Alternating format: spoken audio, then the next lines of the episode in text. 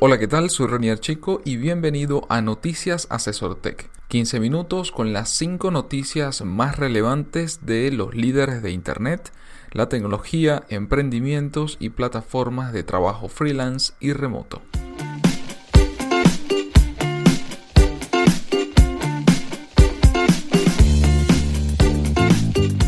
Cada lunes, Félix Bolívar y mi persona te comentaremos la información más relevante para que inicies la semana con buenas noticias. Bienvenidos al episodio número 30 de Noticias Asesor Tech para iniciar la semana informados y compartiendo nuestra opinión acerca de lo que ocurre en el mundo de la tecnología, la innovación, los negocios digitales y en especial el impacto que tiene sobre América Latina. Así como la semana pasada, en este episodio solamente estaré yo. Eh, Félix aún sigue en movimiento migratorio, pero bueno, esperemos que ya para la próxima edición pues se incorpore y también pueda compartir las noticias. En esta oportunidad, la primera noticia tiene que ver con algo llamado embudo de ventas, que seguramente los emprendedores y gente relacionada en el área lo ha escuchado, el famoso funnel de venta. Este es un artículo que comparte el equipo de FAM Business Lab, específicamente Judith, que es su fundadora, y donde nos comparte por qué es necesario que entiendas cómo funcionan los procesos de ventas para lanzarte a crear embudos de venta automatizados y optimizar tus conversiones. De hecho, todo el marketing que haces es para que tus procesos de venta se mantengan activos y consiguiendo nuevos clientes. Cuando el día a día lo llevas de manera manual, seguramente sigues tus propios procesos de lo que te parece lógico hacer. Para vender hay unas pautas y está súper estudiado lo que funciona y lo que no. Si quieres trasladar al mundo en línea tus procesos de venta, hay una serie de cosas que debes tener en cuenta y que te explico a continuación. Bueno, en este caso Judith explica en este artículo. Lo primero es entender qué es un embudo de ventas o un sales funnel.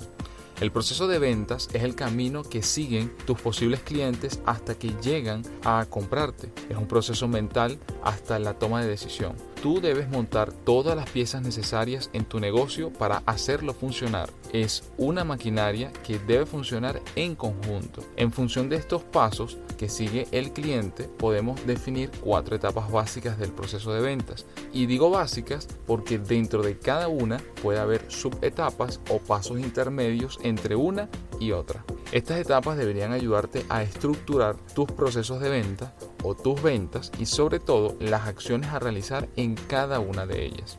Número 1. Atraer. En esta fase, nuestros esfuerzos están concentrados en que los clientes nos encuentren, lleguen hasta nosotros. Número 2. Captar. Aquí nos focalizamos en conseguir el contacto de la persona para empezar una relación. El objetivo es podernos comunicar directamente con la persona. Para ello, muchas veces utilizamos ganchos o lead magnets, es decir, un regalo gratuito que ofrecemos a cambio de que la persona nos deje su cuenta de correo electrónico. Número 3, convertir. O lo que es lo mismo, vender.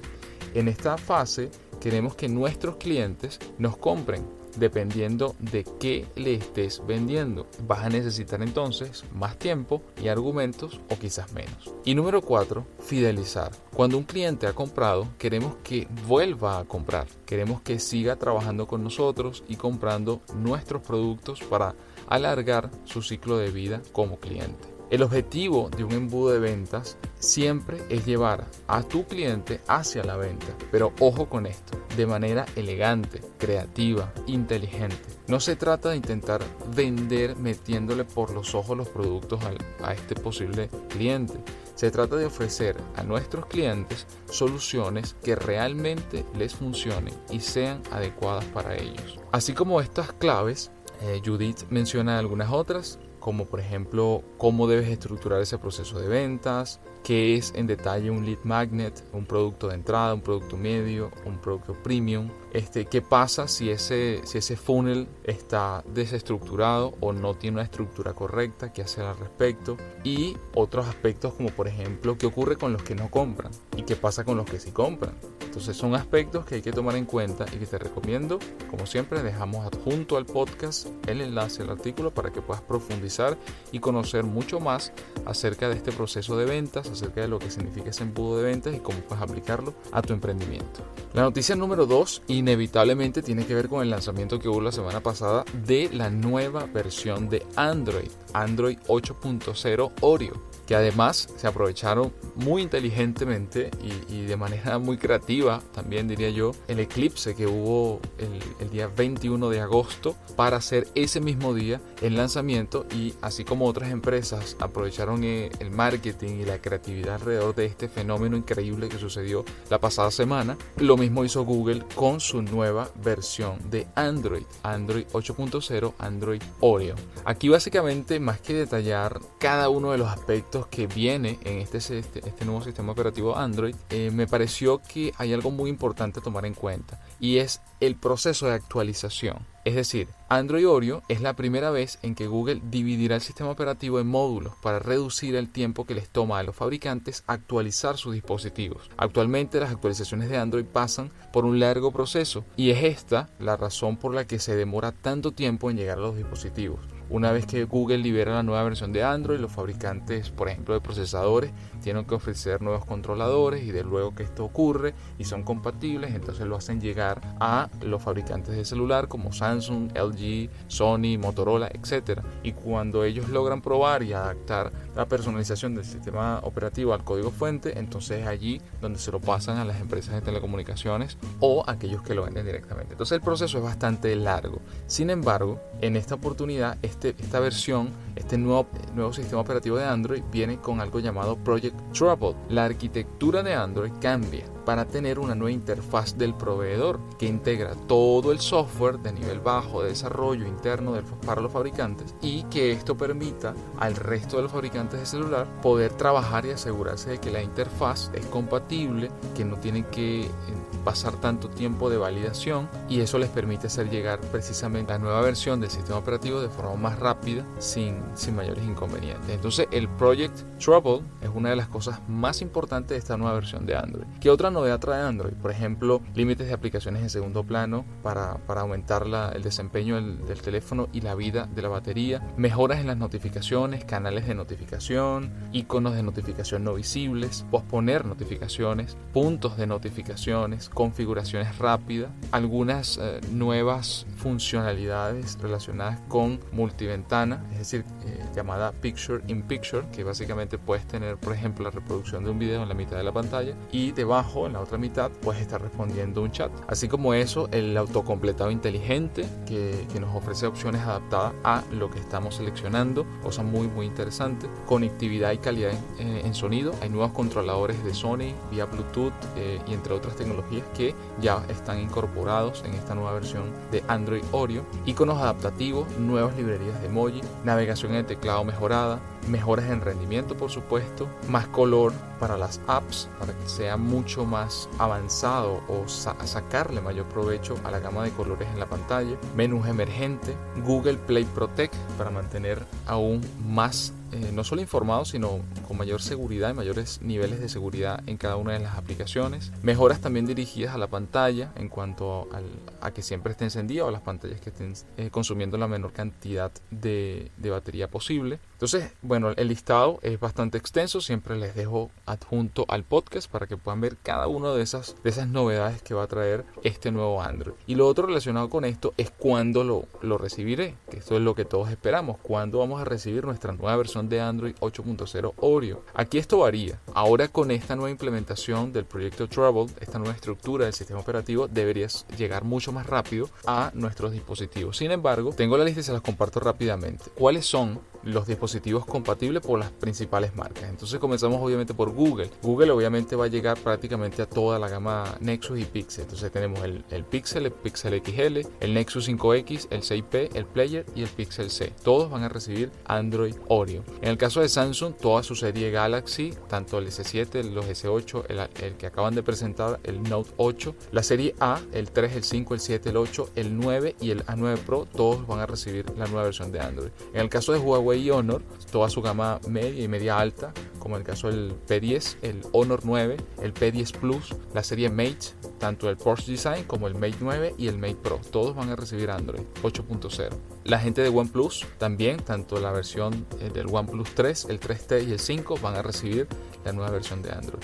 Lenovo barra Motorola, uno que por cierto de las compañías que hasta ahora el proceso de actualización es de los más rápidos, van a recibir actualización toda la serie a partir del G5 en adelante, G5, G5 Plus, la serie Z completa, tanto el Play, el Z2, el Z2 Play, el Z Style y el Z2 Force, todos van a recibir la nueva versión. LG, Nokia, HTC, Sony, todos, el Essential Font que fue presentado por Andy Rubin, el padre de Android, cabe destacar, también va, va a recibir. Entonces bueno, les dejo como siempre el artículo para que puedan profundizar, identificar si tienen alguno de esos dispositivos y saber que en este tercer trimestre del año debería estar recibiendo la actualización correspondiente de la nueva versión de Android. Y con eso pasamos a la tercera noticia. Y la tercera noticia tiene que ver con un evento que se va a realizar esta semana, que se titula la décima edición del Salón PyME. Con más de 55 mil adherentes a lo largo del país, estoy hablando de Chile específicamente, la comunidad empresarial de micro, pequeños empresarios y emprendedores ProPyme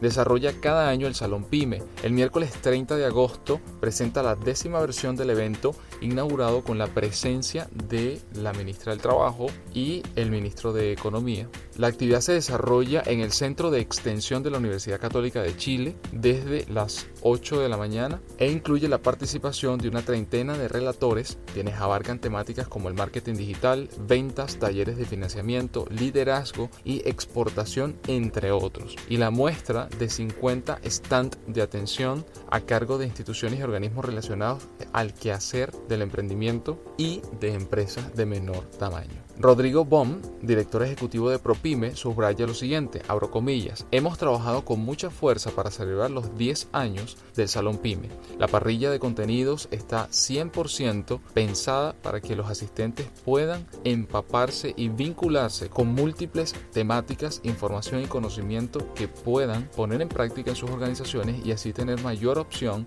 de éxito en sus negocios. Fin de la cita.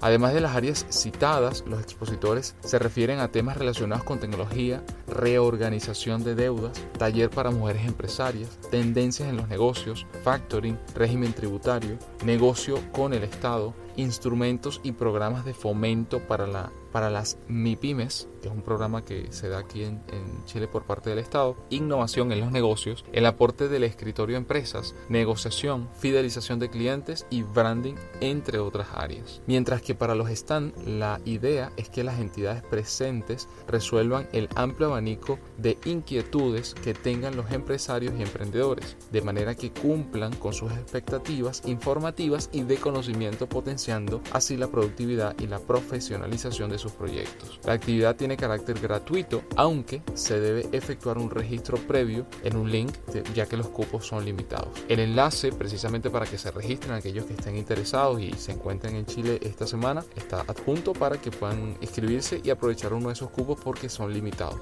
Y si van, probablemente nos veremos por allá. La siguiente noticia tiene que ver con algo llamado tecnofobia. Superar la tecnofobia, el nuevo reto de las pymes en Latinoamérica. Los dueños de negocios necesitan dedicar tiempo a entender los requerimientos tecnológicos específicos de sus operaciones comerciales diarias y de largo plazo. Todo el mundo sabe que la tecnología juega un papel importante en el crecimiento del negocio y que la dependencia de software avanzado, aplicaciones y hardware siguen creciendo. La nube y las opciones de dispositivos móviles se han convertido en la alternativa más inteligente para la mayoría de las empresas que desean aprovechar la libertad en cualquier momento y lugar. Sin embargo, a medida que las nuevas soluciones están cada vez más disponibles, no es raro que los propietarios de pequeñas empresas se sientan desconcertados por la variedad y la complejidad de las opciones tecnológicas. Muchos tienen miedo de tomar las decisiones equivocadas cuando se trata de seleccionar e implementar nuevas tecnologías. Según la encuesta Visión Tecnológica PyME 2017 de Brothers International Corporation, el 61% de los encuestados en Colombia dijo que al menos una parte del tiempo se sentían abrumados por el número de opciones tecnológicas disponibles para ayudar a administrar sus negocios. La investigación también reveló que un asombroso 74% admitió al menos una ocasión fingieron saber más acerca de la tecnología de oficina de su empresa de lo que realmente hacen, aprovechando al máximo la tecnología. Es innegable que somos una sociedad dependiente de la tecnología, con cada vez menos tareas realizadas, sin la ayuda de recursos automatizados o digitales. En la mayoría de las pequeñas empresas, la tecnología desempeña un papel crítico en cuatro áreas de negocio clave contabilidad, operaciones, servicio al cliente y gestión de la información. Una gama de aplicaciones han sido diseñadas específicamente para ayudar a las pymes a automatizar y gestionar las funciones críticas del negocio. Muchos de estos están disponibles de forma gratuita o por una pequeña tarifa al usuario. Las aplicaciones y programas disponibles incluyen procesadores de texto, hojas de cálculo y editores de presentaciones, aplicaciones para ayudar a las empresas a administrar ingresos y gastos desde cualquier dispositivo móvil y programas que pueden ayudar a las empresas a mantenerse organizadas mediante actividades de seguimiento, así como la gestión de relaciones con los clientes y contactos. Incluso hay programas que pueden ayudarte a que tu empresa pueda recuperar documentos o archivos electrónicos que se han perdido. Y así se destaca una cantidad de opciones relacionadas con la tecnología aplicada a las pymes, que es importante que las tomen en cuenta, que pierdan el miedo a la implementación. Y desde AsesorTech sabemos lo que eso significa. Prácticamente todos nuestros clientes em, de alguna manera están o sufrieron en algún momento esta tecnofobia, es decir, parte de nuestro trabajo de asesoría es determinar cuál es la herramienta apropiada para el desafío que tienes. ¿Por qué? Precisamente porque sabemos que hay muchísimas opciones en el mercado y por supuesto aquellas empresas que ofrecen alguna solución y tienen una campaña masiva de marketing por redes sociales, o sea, por medios tradicionales y por medios no tradicionales, hace muchísimo ruido y claro, pareciera que siempre son como las mejores opciones, pero realmente no necesariamente es así. Hay opciones gratuitas que realmente se adaptan a las necesidades y desafíos que tenga una empresa y que terminan siendo unas herramientas bien utilizadas, muy bien aprovechadas y que solucionan precisamente ese desafío que tienen esas empresas pequeñas a un muy bajo costo. Y eso es una de las cosas que quiero recalcar. Muchas herramientas son gratuitas y funcionan muy bien siempre y cuando se implementen correctamente y algunas otras pueden ser de pago, pero que no necesariamente son las más costosas del mercado, no necesariamente, en algunos casos sí es necesario, pero terminan siendo una excelente herramienta para la empresa que aumenta su productividad, mejora sus procesos, sus actividades claves y en, otros, en otras eh, ocasiones puede inclusive diversificar sus vías de ingreso. Entonces les invito es a no tener miedo, pero sí o sí Siempre asesorarse con especialistas en el área para que obtengan las soluciones tecnológicas que se adapten realmente a las necesidades que tengan en su negocio. Y bien, con esto llegamos a la última noticia, a la número 5 de este episodio número 30 de Noticias Asesor Tech. Y en esta ocasión les voy a compartir solo un pequeño extracto y una pequeña reflexión alrededor de un estudio que hizo el MIT específicamente y que se titula Las máquinas nos están alejando de lo que nos hace humanos, la interacción social. La teoría de que buena parte de la innovación y el desarrollo tecnológico reciente de más o menos la última década tiene una agenda programática táctica. Se trata de crear un mundo con menos interacciones humanas. Esta tendencia no es sospechoso, un error es una característica.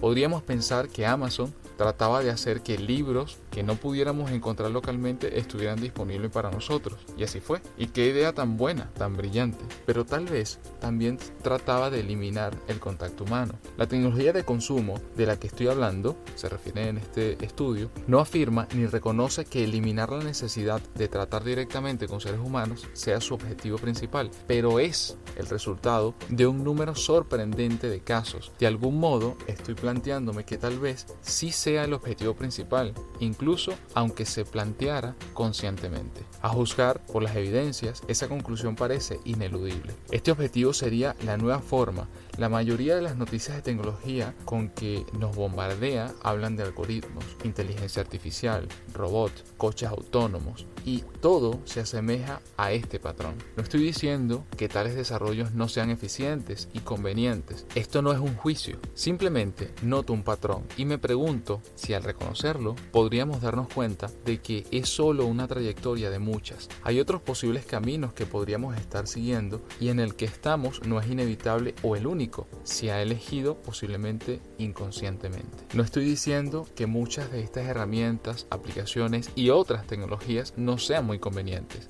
pero en cierto sentido van en contra de lo que somos como seres humanos. Soy consciente de que estoy haciendo algunas suposiciones descabelladas y generalizadas, pero puedo afirmar estar o haber estado en el bando que se identificaría con el deseo no reconocido de limitar la interacción humana. Crecí feliz, pero también encontré extremadamente incómodas muchas interacciones sociales. A menudo me preguntaba si en algún lugar habría unas reglas que no me habían contado, reglas que me explicarían todo. A veces todavía tienen que explicarme sutilezas sociales. Desde la mentalidad de un ingeniero, las interacciones humanas pueden ser complicadas, ineficientes, molestas y lentas. Parte de hacer algo libre de estorbos es quitar de en medio la parte humana no es que construir un mundo para acomodar esta mentalidad sea malo, pero cuando uno tiene tanto poder sobre el resto como tiene el sector tecnológico sobre personas que no tienen por qué compartir esa cosmovisión,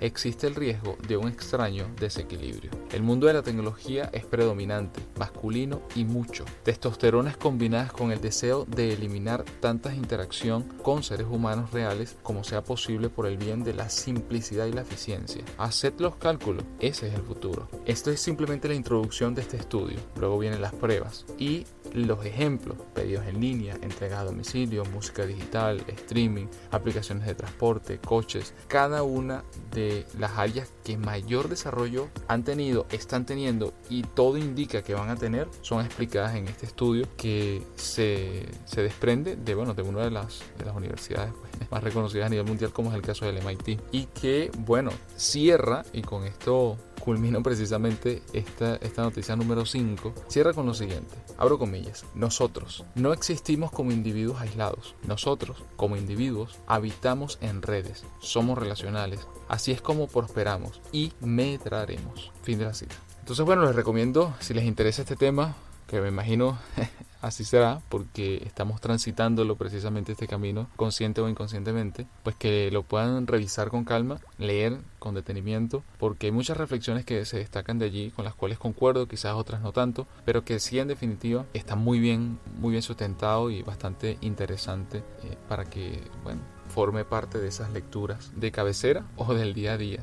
Y bien, con esto llegamos al final de este episodio número 30 de Noticias Asesor Tech, como verán, cargado de muchas noticias relacionadas con el lanzamiento de nuevo sistema operativo móvil de Google, el Android 8.0, con eh, ese aprovechamiento del fenómeno del eclipse que sucedió. Además, el uso de la herramienta, la tecnofobia, la interacción social y humana eh, alrededor de las máquinas. Eh, de verdad que una semana bien movida, con mucho que ver, conversiones de ventas, eventos precisamente que se estén dando esta semana en Latinoamérica. En especial le comentamos este que está se va a hacer para pymes y microempresarios en Chile. Entonces, bueno, espero que les sirva la información. Como siempre, gracias por escucharnos. Si les gustó, no olviden darle like, suscribirse a nuestro canal en SoundCloud y compartirlo con sus compañeros, amigos y familiares. Nos escuchamos el próximo día lunes.